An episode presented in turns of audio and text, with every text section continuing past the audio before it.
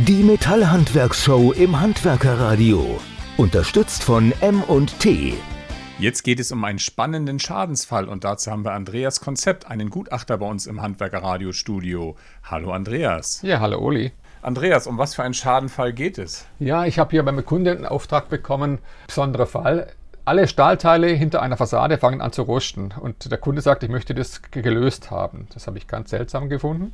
Bin da hingefahren und habe hier vor Ort eine große verglaste Pfostenriegelfassade vorgefunden, also über mehrere Stockwerke. Und im Bereich der Zwischendecken waren verspiegelte Paneele. Wenn man im Raum drin rumgelaufen ist, alle Stahlteile, eine Beamerhalterung, eine Stahlzage vor einer Tür, ein Stahlregal, alles war am Rosten. Man hat aber nichts gerochen, es war auch nicht feucht drin, also sehr seltsam. Und der Kunde wollte logischerweise, dass es aufhört mit Rosten. Und sowas ist ungewöhnlich und sowas hat man noch nie. Hey, und du bist ja vom Beruf her Gutachter und auch Autor von Schadenfällen. Das heißt, du bist ja auch sehr erfahren in sowas. Ja, ich mache das schon 17 Jahre und sowas hatte ich noch gar nie. Wirklich ungewöhnlich und aber auch spannend. Denn erzähl doch mal, was denn da passiert? Ja, da bin ich rumgelaufen und habe gedacht, gut, vielleicht haben wir zu hohe Luftfeuchtigkeit drin. Habe ich die Luftfeuchtigkeit gemessen, die war ganz normal. Und dann bin ich raus auf die Straße und habe die Fassade von außen angeschaut und habe nachgedacht und habe gesehen im Bereich der Zwischendecken, wo die verspiegelten Glaspaneele waren, dass da so kleine leichte Spuren davor waren, immer so wie so Dreckspuren. Dann habe ich mir ein Gerüst aufgestellt, einen Hubsteiger und habe mit der Hand mal gegen diese Glaspaneele gedrückt und die haben dann plötzlich so ein Zentimeter nachgegeben und ein gelbes Pulver kam da rausgerieselt. Und das war seltsam.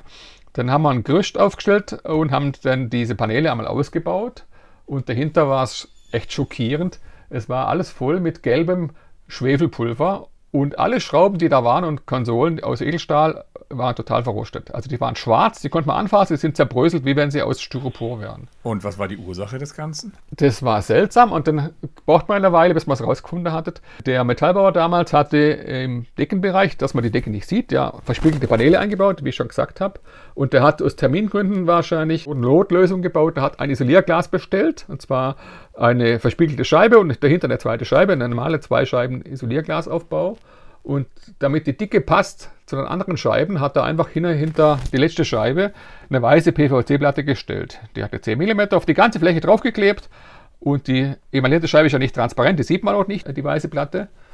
Und hat das eingebaut und durch diese Isolierglaswirkung gab es eine Art Brennglaseffekt. Das, diese Isolierglasscheibe mit dem schwarz emaillierten Glas, die wurde auf der Rückseite 80 bis 100 Grad heiß oder noch mehr von der Sonne. Und die hat jetzt direkt Kontakt zu der weißen PVC-Platte. Und die hat angefangen zu brennen, die hat einen Schwelbrand verursacht.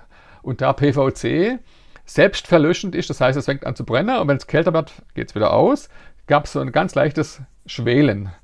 Ich habe die ausgebaut, die Platte war schwarz, die haben wir immer wieder mal angezündet oder halt verbrannt und hat sich selber wieder gelöscht. Und wenn man PVC verbrennt, dann gibt es eine Chlorgasmischung. Und die Chlorgasmischung ist so aggressiv, dass die Edelstahl zersetzt und alle Stahlteile zerfrisst. Und das Chlorgas das ist in den Raum reingedrungen und hat alle Stahlteile in der Luft angegriffen und hat sie zum Rost gebracht. Also das war die Ursache. Das verbrennende PVC hat alles zerstört, was aus Stahl und Edelstahl war, komplett. Hört sich jetzt im Nachhinein nach einem großen Schaden an, oder?